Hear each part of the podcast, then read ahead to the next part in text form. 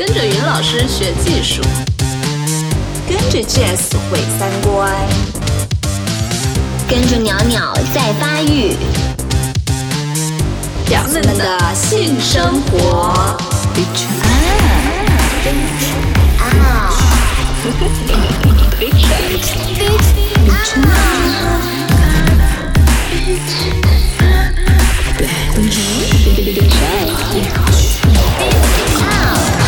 表酱，表酱。嗨，大家好，欢迎收听表酱，我是 Jess。这一期我们请到了一个小精灵 Crystal。呃，我先来介绍他之前呢，我先描述一下他吧。嗯，我。记得一个画面特别深刻，就是去年我去上海，我们在地铁里面，那个时候特别炎热，然后地铁里面很多人，大家都是一副不耐烦的样子，眼神里也是各种焦虑啊、紧张。但 Crystal 我就能看到他眼睛里面闪闪发光，然后很开心、很祥和的样子，很淡定。呃，所以 Crystal 呢，现在是在做的是性与灵性的教学。我们最近也推送过他《阴道也是有情绪的》这样一篇文章，强烈推荐大家去看一看。呃，也是一篇技术帖。呃，所以他呢从小就开始在班里教同学，呃，进行性教育吧，所以积累了很多的经验。那 Crystal 有没有什么要补充介绍你自己的？嗯，对我从小开始给其他女同学科普性教育，因为我觉得性是我们生命经历的一个核心部分，就是除了基本的身体愉悦之外，它在我们的关系、我们去应对世界的这个方面也非常的重要，包括我们更高的发展。然后我自己也有在性别平等、多元性别这方面的背景，然后现在就是致力于。帮助大家拿回跟整个宇宙做爱的能力，当然先从最基本的身体和关系层面开始。嗯，哇，跟整个宇宙做爱，呃，我觉得我们可以先从跟自己做爱，或者跟呃身边的人做爱开始，嗯，对吧？嗯，那呃，Crystal 之前提到过一个小练习，我们就从最。因为很多听众也很喜欢技术层面的东西嘛，我们就从这个呃叫地图练习开始讲起。嗯，好的，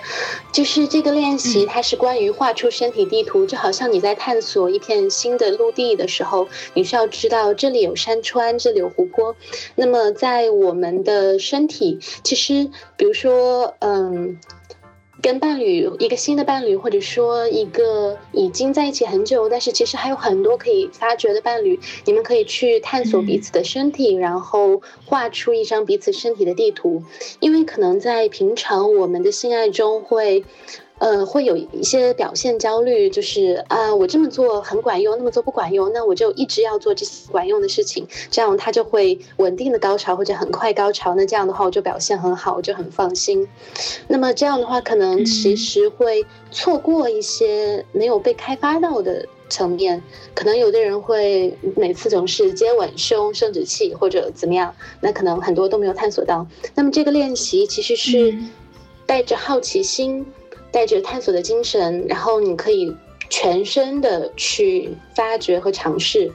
比如说从头到脚或者从脚到头，然后每一个地方你可以去探索每一个地方，然后探索不同的刺激的方式。举个例子，可能有些人其实他头皮非常的敏感，把手把手指放到头发里面，然后轻柔的挠或者摸或者。嗯，怎么样刺激头皮，他可能会有很强烈的反应，或者有一些人他的腋窝很敏感，可能有一些人会对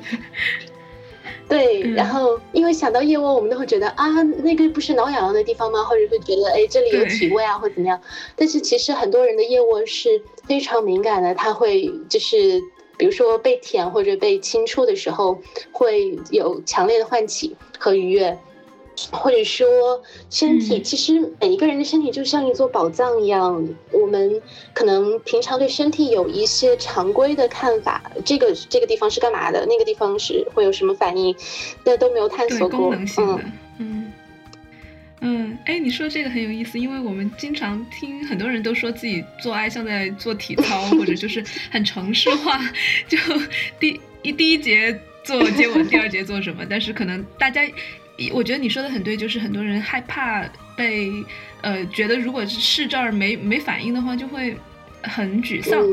很觉得，呃，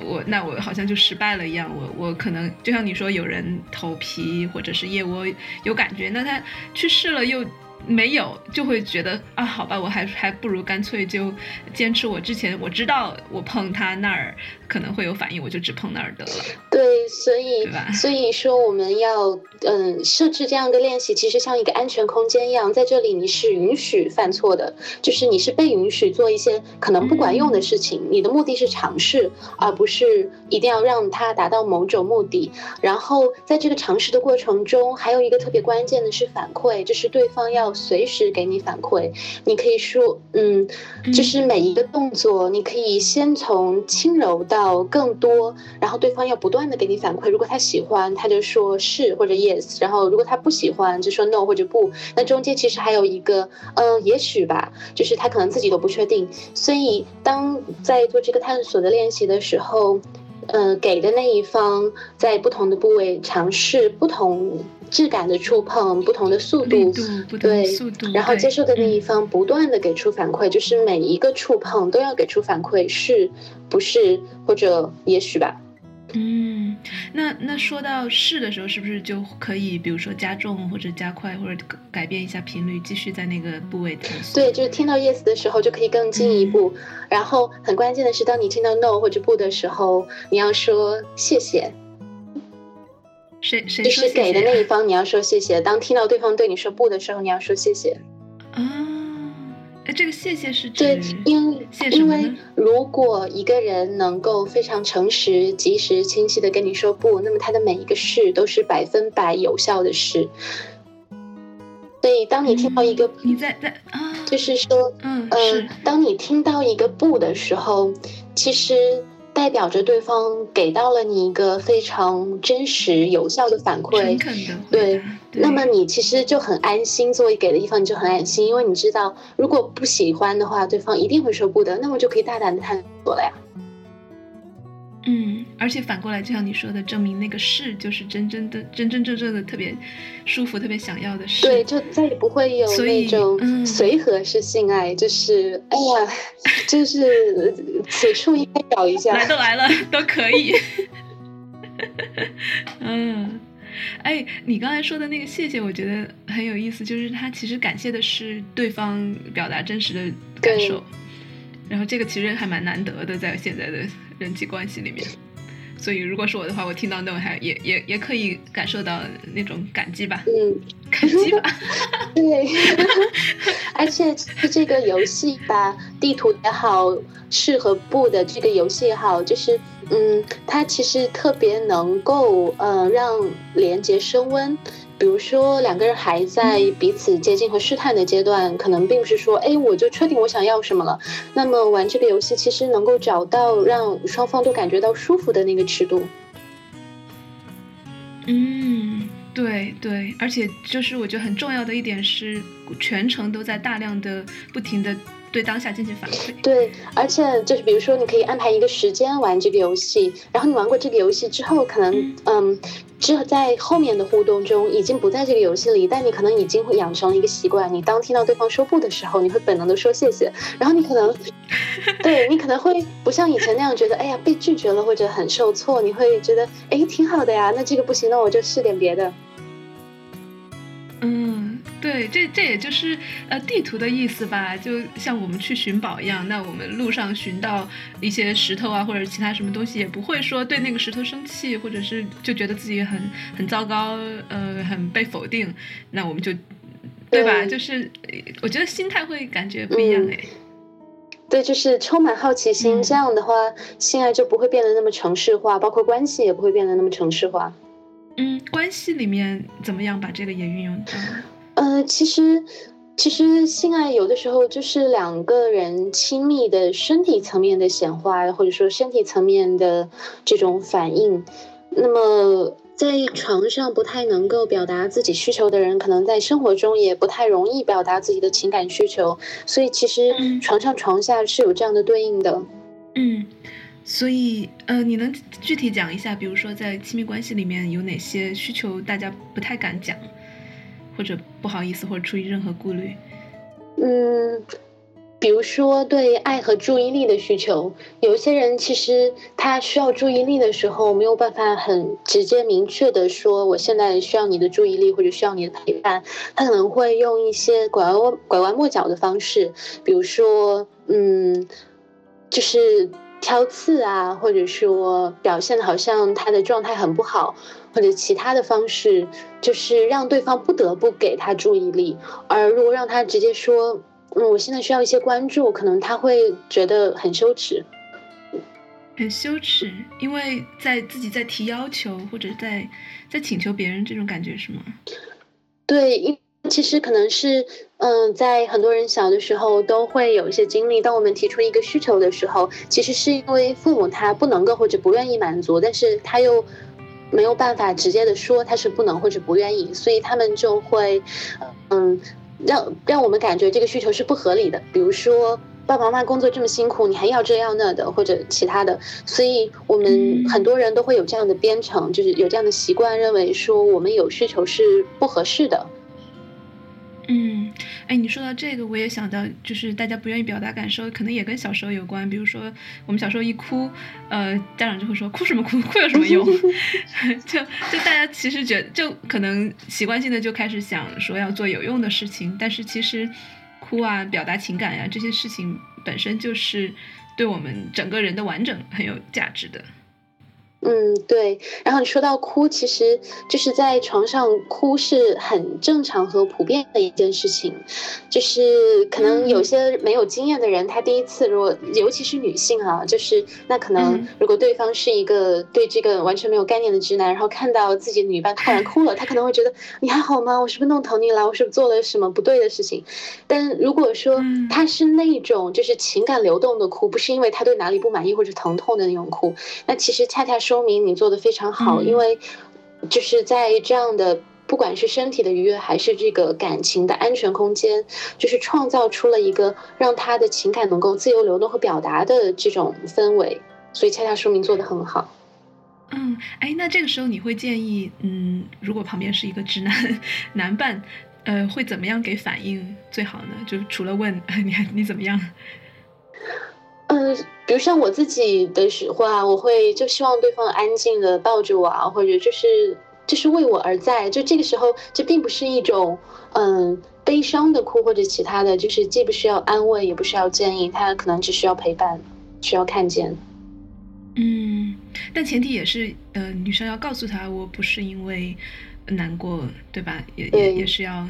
沟通好，对，哎，那你说到这个，呃，床上的哭，我想到你之前好像讲过潮吹，好像跟这个哭也有一点关系，是吗？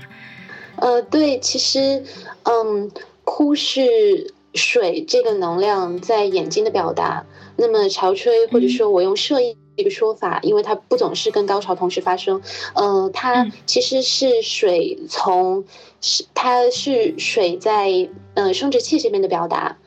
然后他们其实是有一定的关系的，因为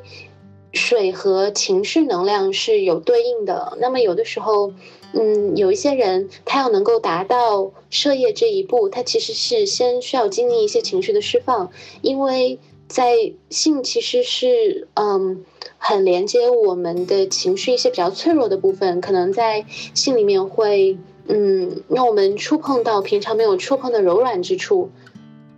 嗯，对，所以性确实是一个本身就是一个很很柔软、很脆弱的嗯部分。然后，如果你又这么亲密，是不是就很容易哭？然后，就像你说的，如果哭了的话，反而是一个连接很好的一个表现。对，很多时候都是因为真的是真的是非常美好、非常投入、非常充满爱，才会有眼泪。嗯嗯，你这个其实也解答了我们其中有听众问到的类似的问题，就是他他经常做爱会哭，他还觉得自己挺不好意思的。嗯嗯呃，所以其实嗯，除了哭这种没有悲伤的哭之外，其实，在性爱中有的时候还会经历一些其他情绪的释放，比如说愤怒。那么可能这个愤怒并不是对伴侣愤怒，或者对当下的什么事情愤怒，而是积累的一些愤怒，然后在嗯深入强烈的性爱里面，它终于有这个空间释放出来。嗯，你是说那是对于什么的愤怒呢？呃，因为其实我们每天经历的情绪，如果没有在当下完全处理好，它是会积累在身体里面的，它是会积累在阴道和肛门里面的，所以可能我们释放的是过去积累的一些情绪能量。那拉屎的时候是不是也随时都在释放 过去积累的能量？应该也是，我觉得一般拉屎为什么这么爽？有可能啊。嗯，哎，那我们说回到阴道释放的愤怒，嗯，那你会建议的，就是我们如哎，那他如果在床上释放愤怒会是什么样的反应呢？可能会叫，可能会对声音的表达或者动作的表达，所以其实哎，嗯。我想到一些就是比较有攻击性的，就是很叫什么 primal，就就像原始动物、原始人一样，就还蛮激烈的那种性爱，互相撕咬啊，互相有一些有蛮暴力的一些行为。你觉得那个算表达攻击性吗？哎，我觉得那个是更加呃有意识的在行动层面去表达这个我们本来就有的攻击性。那么可能我说的那种之前说的那种愤怒的释放，它更多的是嗯。在一个很深刻的身体愉悦和连接中，更不可控的，它就在当下那么发生了。但是，比如说你决定，对，你在决定来一场很激烈的性爱的时候，其实你是在有意识的决定的。然后说到这个的话，其实我也很推荐大家去尝试一下这一面，因为，嗯，因为我们其实是完整的存在，就是我们既有动物性，也有人性，也有更高的神性。那么在动物性的这个层面，其实。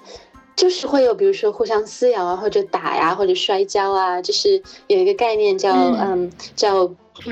对，就是像边玩边打，或者说嗯嗯嗯，对。然后其实它非常非常的有意思，因为这种玩乐的能量能够让关系保鲜，就是让每一次都好像特别有意思，然后就是充满活力，而不是说嗯就是程式化或者其他什么，嗯，对。然后包括摔跤，就是情色摔跤，我觉得也很赞。就是我也想压你，你也想压我，然后看看谁先赢。对，哎呀，我我换一期，我们好好聊一下这个 play play fight，我我也特别喜欢。嗯，那你刚才讲到就是呃释放愤怒，通过就是他无意识的，比如说叫啊，其他方面都可以释放出来。那这个时候，呃，你会建议就是大家就敞开了。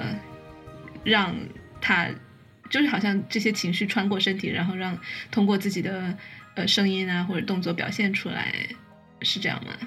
对，如果伴侣之间的连接和沟通足够好的话，这是非常好的机会，因为在把它释放出来了之后。不仅仅是这个情绪释放出来了，它其实是身体里面积累的一些情绪释放出来。比如说，可能有一些人他之前阴道是没有感觉的，那么并不是说他真的就没有感觉。也像就是之前文章提到过的情绪盔甲，那么可能当他完成了这个释放之后，他会发现哇，天哪，原来我这么敏感。嗯，是，所以所以你之前就是找你呃。你教学或者咨询的朋友会有类似的反馈是吗？呃，对，是，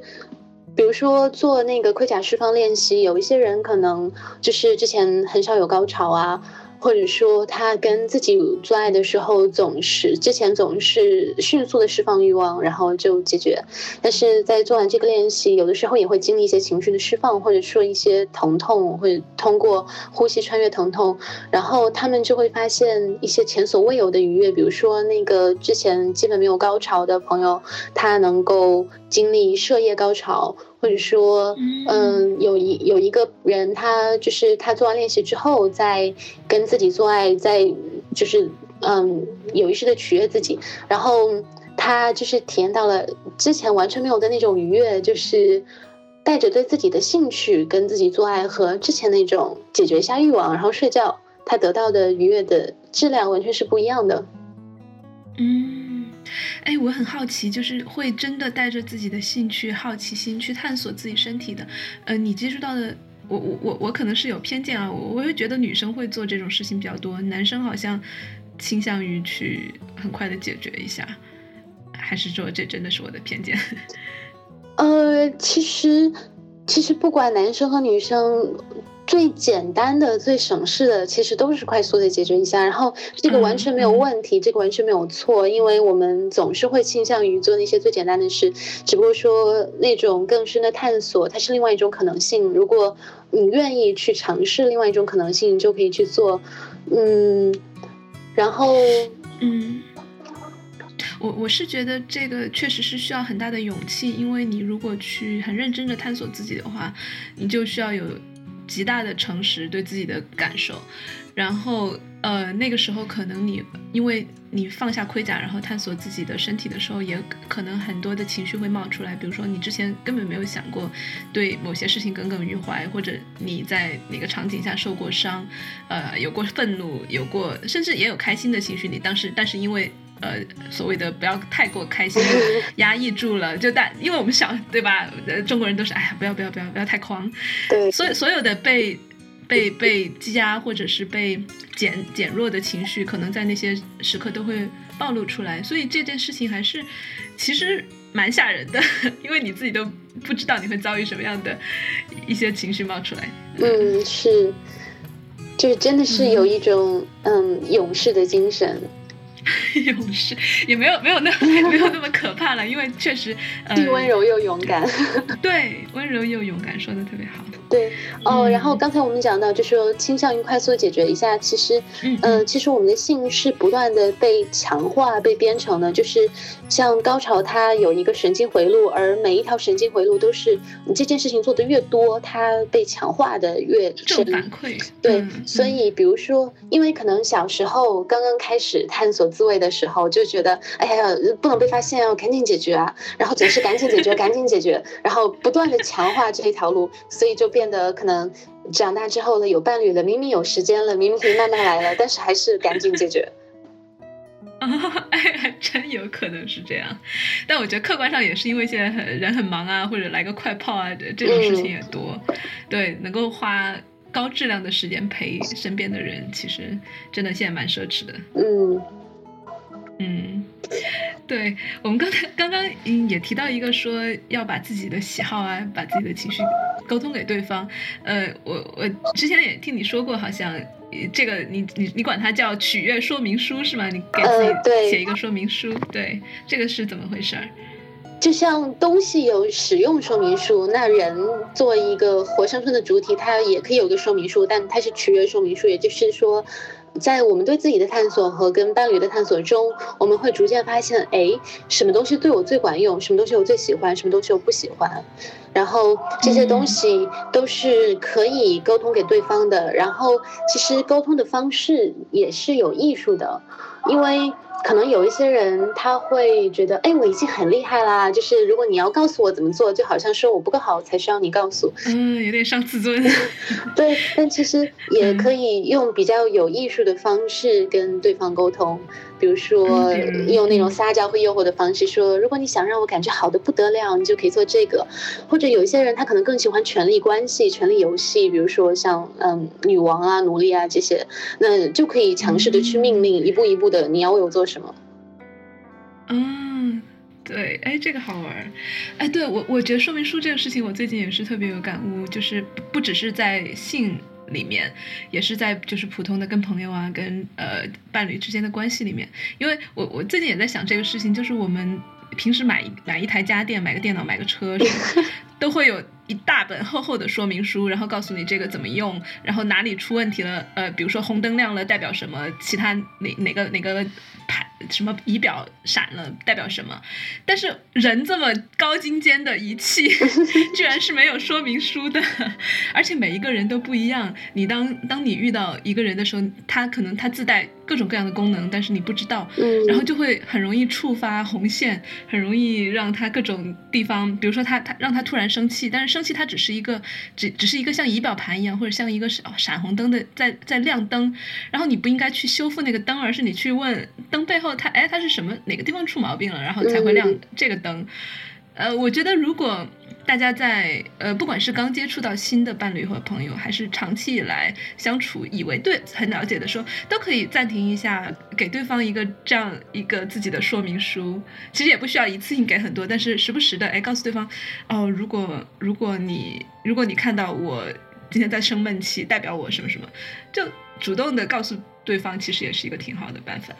对，其实我觉得这个特别有效。然后甚至有人走得更远，他会推荐一个练习，就是你去写一个清单，就是什么事情会让我觉得被爱，从十分到一分，就是有一件事情会让我觉得特别。我有看过 Till 那个对吧？对。哎，你大概再讲一下，我有点忘了。嗯嗯，这个是呃，大概就是说，呃，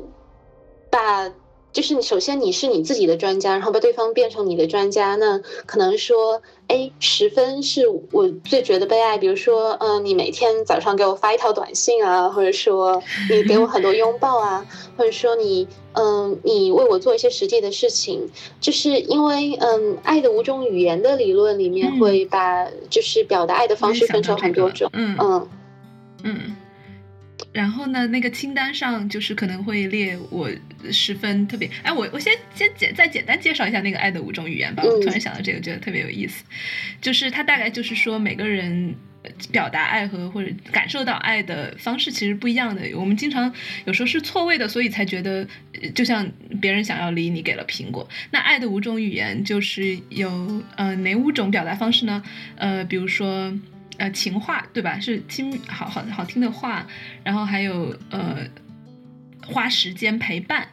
还有有的是做一些特别实际的事情，比如说家务活，还有就是礼物，送送东西，还有什么来着？呃，肢体接触，还有拥抱，肢体接触，对对对对对，嗯，就是这五种。所以有时候你觉得，比如说我是一个特别希望有肢体接触来对方表达对我的爱的人，但万一对方是一个呃希望。会会会做特别多实事儿，去干家务活儿，他觉得他这样表达爱你，然后那 两个人就不在同一个频道上，就很容易有误会，对吧？对，就觉得我为你做了这么多，你为什么会这样？就都很委屈，说我为你做了这么多，你为什么还觉得我不够爱你？然后对方会觉得你都没抱我，你哪里爱我了？对对，然后然后列出这个单子之后呢，然后就两个人列出这些单子，然后就可以。交换清单，然后就知道哦什么对对方最管用。然后其实这个这个呃练习我看过之后，我并没有时间，因为我个人对它是有阻抗的，会觉得天哪，就是需要我把这些东西都写得如此的具体和明显嘛？因为虽然说我自己经过很长时间的内在工作，我已经比较舒服，能够去清晰的沟通自己的具体需求，但是还是会有一些残留的嗯。一些普遍的信念吧，比如说，很多人其实觉得，如果你足够爱我，你就应该自己来发现，对，你要，你就应该，这就是叫什么来着？嗯，不遗余力的、不择手段的发现我到底喜欢什么。嗯嗯，哎哦，我你你这么说，我好像记起来，他那个那个练习其实不只是有给清单这一个部分，他还有一个特别有意思的观念，就是我们在。两个人的关系里面其实是有第三方的，我们是三个实体，就是有我有你，还有我们的关系。我们的关系其实也是，就相当于是 两个人其实永远都在三 P。对，因为他因为他说这个是因为我们很多时候，比如说我们刚才的例子，觉得说我们一起去呃出去外头去看个电影，然后发现我心里面想的是，我其实自己心里面不是很喜欢看电影，但是我是为你而做的，然后呃。可能你也是心里面这么想，结果我们去看了一场其实大家都不是很想看的电影。对。但但这个时候，首先那个清单最大的帮助就是，哦，我知道，呃，我可可能看电影不是在清单上十分或者九分的选项，然后或者是呃，就就会减少那种说很多很大的牺牲感，就是我为你做了什么，我为你做了什么，而是我们在想第三方，我们想到这个关系，然后呃去想我们为这个关系投入什么。然后他关系的十分九分又是什么东西？然后等你下次做事情的时候，你会更加有意识的说，我是在为我而做，为你而做，还是为关系而做？我觉得这个是一个挺好的点。嗯，哦，听你说到这个，其实我就想到了前戏这个事情，因为有一些。比如说，在异性恋情侣里面，可能男人觉得前戏主要是为了女人，然后因为女人需要前戏，我并不需要前戏。那可能我在做这个事情的时候，有一点像在交换，就是勉强啊，是是是，对我先给给你了这些好东西，就好像我我付了一个税一样，然后我就可以来一发爽一下。付了敷了个税，哦，所以啊，我我能想象，就是很多人做前戏的，就带着这种，哎，我的走也是一个走程序的这种感觉，我得经历了这个，我可能最后才，而且也也显得自己不那么渣，是吧？就不是那么，呃，那那你说要怎么样变成说从内打自发自心内心的想要做这些事情？因为我觉得其实前戏这个概念本身是，嗯。这个概念本身是会带来一些风险或者说损失的，嗯，我觉得是没有前戏的，一切都是 play，就是玩，一切都是玩。那如果我们选择做那些本来对双方就足够好玩的事，而不只是把它当成工具，当成下一步的垫脚石，那样就可以尽可能的让每一刻都很爽，而不是说，哎，我现在辛苦一下，然后等会儿就爽了。嗯，把每每一刻都当成是。但啊，我觉得这个其实，在可能还是因为大家对性的观念比较根深蒂固的比较窄吧，就觉得我好像只有，就为什么要叫前戏，就好像是说最后那个抽插才是正戏一样。嗯嗯，那怎么样把每一刻都变得足够好玩呢？就是可能可以在每一刻问自己，如果只有这一刻，我还会做这件事情吗？我怎么觉得大部分人如果问到如果只有这一刻，马上那我要插。嗯嗯，但但我我 get 你的意思就是，如果我就关注我当下，因为我当下没有在插，我现在就是在抚摸对方，那这一刻我怎么样把这个东西做到它的极致，做到最关注最舒服，是吗？嗯，而且我觉得其实，呃，可能大部分人觉得身体其他部位的，身体其他部位就是前戏，可能只是说他暂时还没有开发出其他部位的那个愉悦的潜力。嗯嗯，因为比如说有的人可能是男人比较多，他们会觉得，哎呀，好痒啊，就是你这样轻抚我哪里，我就觉得很痒。那么其实痒往往是一种防御，就是。是身体的防御，就像有点像一个盔甲一样。因为，嗯，我之前也非常的怕痒，然后有人跟我说，其实这是一个防御，然后我就去真去真正的去思考这个概念，或者去感受它到底是怎么回事。然后我发现，其实那个所谓的痒，其实是唤起，是兴奋，但是我可能有点受不了，就是觉得，嗯。那种全身都很敏感、全身都是愉悦地带的状态，其实是会让人感觉很脆弱的。所以很多时候，我们就想把身体的其他部位都关闭一下，把敏感度调低的感觉。嗯，对你说的仰视防御，我也最近也是看什么他们讲喜剧的理论，也就是为什么会挠痒痒会笑，它其实是你原始的，你之前是生活在大自然里，你身体上哪儿被碰了一下，可能会。会觉得很紧张，然后笑其实是一种防御解除，就是哦，你发现哦，全原来没事儿啊，不不是什么过敏或者不是呃有攻击的，然后我就开始笑了。所以其实呃，如果把这个带到性爱里面的话，你就想象自己其实是卸下装备，没有什么危险，然后这个时候养养一点就养一点。也没关系，我觉得这个可能就会。对，就是我自己超越这个养的防御的经验是，就是冥想进入这个感受，就是你真正的去很细致的、不带评判的去觉察这个感受到底是怎么回事。就真的进入这个感受的时候，会有嗯那种防御和抗拒的状态是会松开的。然后当你真正的感受到它的那些细微质感。那么它就会变得不一样，可能它仍然是一个痒的感觉，但它不再是一个想让我把自己给关掉的痒的感觉，它不再让我感觉到威胁。嗯嗯，这个这个特别好，这 又让我想起了我最近做的一个很好玩的，呃一一种全身做爱的方式吧，就是我在我在 YouTube 上看到一个很奇葩的视频，就是不知道是哪个国家，反正东南亚吧，一个。就看起来特别土，就像我们经常淘宝上那种很很雷人的那种呃博主拍照那种，就一个一个农农民家里，就是普通人家里面，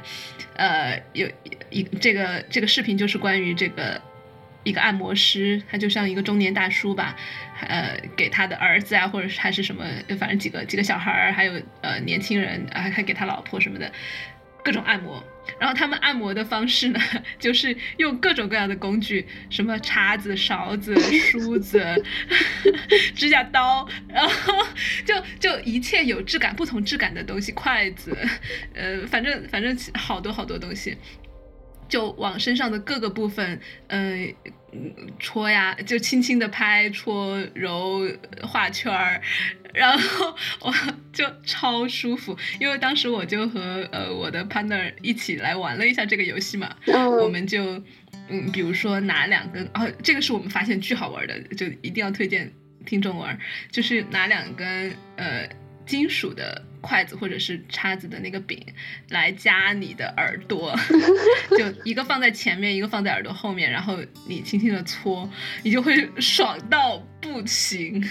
然后还有一个就是把呃也是铁筷子吧或者铁的东西，金属的放呃轻轻的放在耳耳朵的那个呃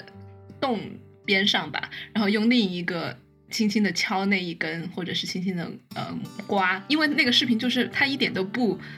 不性感，一点都不洋气，就很土的在他们在一个一个一个破破的一个那种很很很带着大花床单的那种家里面，然后而且呃就是一个一个中年大叔给给一个年轻人做，然后他们也没有任何的很不性感的反应，然后可能为了录节目，大家也都没有没有笑啊，没有叫什么的，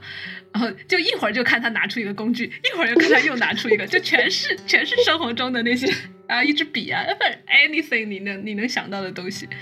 然后我们就就当时一看这个视频，就一发不可收拾，把他们视频全看了一遍，然后都都来试了一遍在身上。然后还有就是什么思。对两把叉子，对，一定要试试。你在躺在床上用两把叉子刮背也特别好玩儿。嗯，好啦，今天的节目就到这里了。没听过瘾的话，我们会请 Crystal 再来做节目的，到时候一起再继续讲一下性技巧，还有个人成长方面的内容。其实这一期跟我们前几期的内容主旨也是比较相通的，那就是一切的性技巧其实都是锦上添花，而真正重要的是珍惜眼前的时光，保持好奇心，跟对方建立深度的连接。其实只要你勇敢的试一下，你就会体会到亲密关系里面突然开挂的感觉。谁试谁知道。拜拜。